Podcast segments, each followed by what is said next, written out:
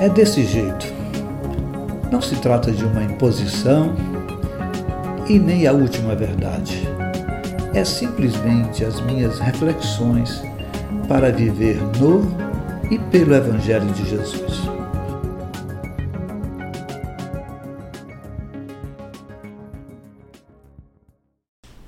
João 1, 43 a 49. Encontro com Jesus. No dia seguinte, Jesus decidiu partir para Galiléia. Quando encontrou Filipe, disse-lhe: Siga-me. Filipe, como André e Pedro, era da cidade de Betsaida. Filipe encontrou Natanael e lhe disse: Achamos aquele sobre quem Moisés escreveu na lei e a respeito de quem os profetas também escreveram, Jesus de Nazaré, filho de José. Perguntou Natanael: Nazaré? Pode vir alguma coisa boa de lá? Disse Filipe: Venha e veja. Ao ver Natanael se aproximando, disse Jesus: Aí está um verdadeiro israelita em quem não há falsidade. Perguntou Natanael: De onde me conheces? Jesus respondeu: Eu o vi quando estava debaixo da figueira, antes de Filipe o chamar. Então Natanael declarou: Mestre, tu és o Filho de Deus, tu és o Rei de Israel. O que provocaria em sua vida o encontro com Jesus? Para alguns, significaria passar a frequentar uma igreja regularmente, uma igreja cristã. Outros se tornariam evangélicos, membros de uma igreja, portador de uma Bíblia. Vamos, a partir do encontro de Natanael com Jesus, saber o que deve provocar em nós tal encontro. Antes de encontrar com Jesus, Natanael tinha desdenhado de quem era Jesus. Não cria que poderia ser o Messias pelo fato de ter nascido em Nazaré.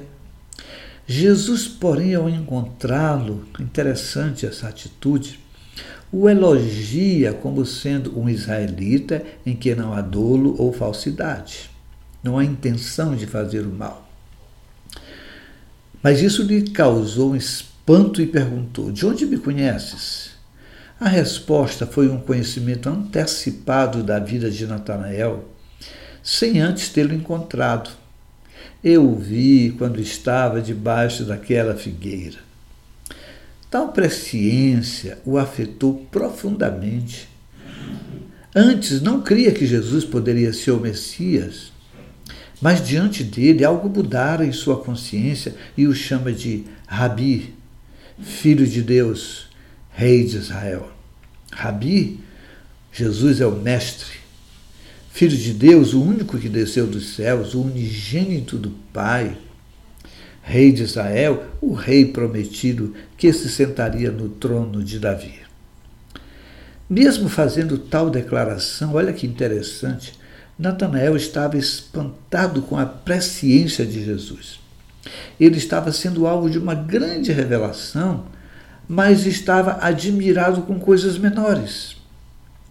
Os crentes, em sua maioria, em sua maioria, ficam espantados com preconhecimentos. Daí correr atrás de pessoas que supostamente têm essas adivinhações ou chamadas profecias. E se deixam impressionar pelo místico e perdem o mais importante, conhecer ou ter presciência de coisa já ocorrida é muito menos importante do que saber quem é Jesus. Saber que Ele é Mestre Filho de Deus, Rei dos Reis. Queridos, quem encontra com Jesus de verdade saberá quem Ele é. Se ele foi identificado como Mestre, Filho de Deus, Rei dos Reis, ou se ele não foi identificado assim, então essa pessoa se encontrou com Jesus falso. Jesus não se identifica pela aparência, pela nacionalidade, pelo aspecto físico. Ele se manifestou no caminho de Emaús aos discípulos, mas eles não o conheceram. Por quê? Provavelmente sua face estava diferente, ele estava ressurreto. E isso nos ensina que reconhecer Jesus não tem a ver com aspecto físico. Ele não se parece com os quadros pintados e muito menos com as esculturas atribuídas a ele. Hoje, a identificação é no coração e é pela fé. Saber quem é Jesus é o grande milagre do encontro com Ele, pois quem o encontra saberá que Ele é Mestre, Senhor, Messias, Salvador, Deus entre os homens. É desse jeito. Bye.